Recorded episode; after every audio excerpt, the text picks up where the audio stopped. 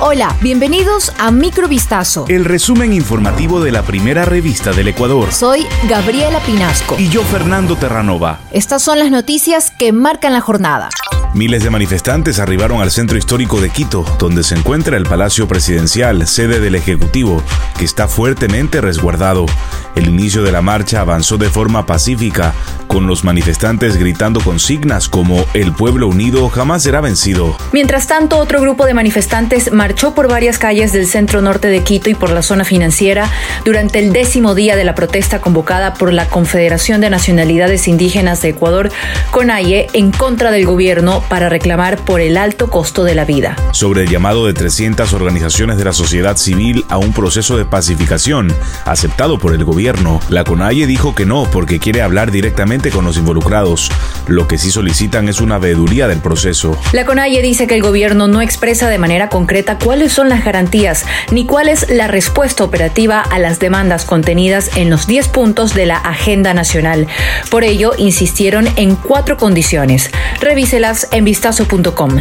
El presidente de la Comisión de Fiscalización de la Asamblea, Fernando Villavicencio, colocó este miércoles una denuncia por rebelión y terrorismo debido a diversos hechos ocurridos durante el paro nacional, encabezado por la CONAIE desde hace 10 días. En un oficio dirigido a la fiscal general Diana Salazar, Villavicencio no señaló a ninguna persona en específico e indicó que confía en que la fiscalía determinará quiénes son los responsables. En primer lugar, el asambleísta recordó que dentro del marco de las protestas, algunas personas han ejecutado actos atentados como concentraciones violentas, cierres de vías, suspensión de servicios, daño a propiedades públicas y privadas, entre otros, especialmente en las provincias de Pichincha, Imbabura y Cotopaxi. De igual manera recordó que dentro de las protestas se ha identificado a personas que, además de realizar actos vandálicos, han utilizado armas como bombas Molotov, entre otras, que van más allá de la legítima protesta. Este miércoles, al cumplirse la décima jornada de movilizaciones en contra del gobierno, se reportó la muerte de un hombre de 38 años en la localidad de Tarqui, provincia de Azuay. Se trata de la tercera víctima mortal en el contexto de la protesta convocada por la CONAIE. El occiso, identificado como Marcelino Villa, fue hallado tirado a un costado de la vía Panamericana Sur, en un lugar destinado al consumo de comida, de acuerdo a lo indicado por el comandante de la policía de Azuay, Walter Villarroel. El agente también detalló en una entrevista que el cadáver de Villa fue encontrado con un casquillo de bomba lacrimógena entre sus piernas, pero que hay que esperar los resultados de la autopsia y las pericias para determinar la causa de la muerte. Ayer en la noche un manifestante indígena murió en Puyo, en la provincia de Pastaza, durante las protestas sociales. Al respecto, la policía indicó que se presumía que la persona falleció a consecuencia de la manipulación de un artefacto explosivo.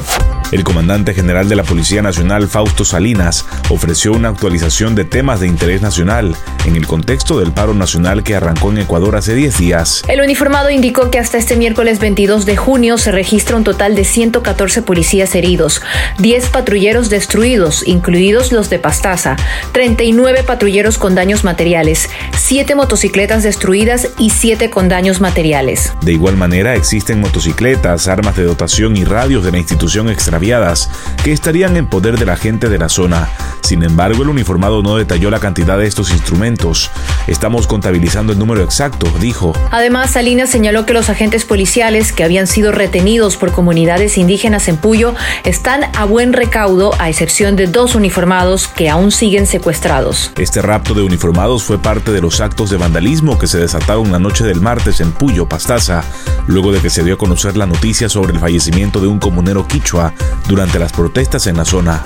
Luego de cumplirse un mes del crimen de Jaime Villagómez Fayad, joven asesinado por sicarios dentro de la plaza gastronómica del Buijo Histórico en San Borondón, uno de los implicados fue capturado. Agentes de la Fiscalía y Policía procedieron este martes 21 de junio con la detención de Jimmy S.R. en el marco de la investigación por el asesinato bajo la modalidad de sicariato, ocurrido el 20 de mayo pasado. La víctima y su novia comían junto a otras personas cuando de pronto llegó un hombre, quien caminó directamente hasta la mesa del joven de 25 años.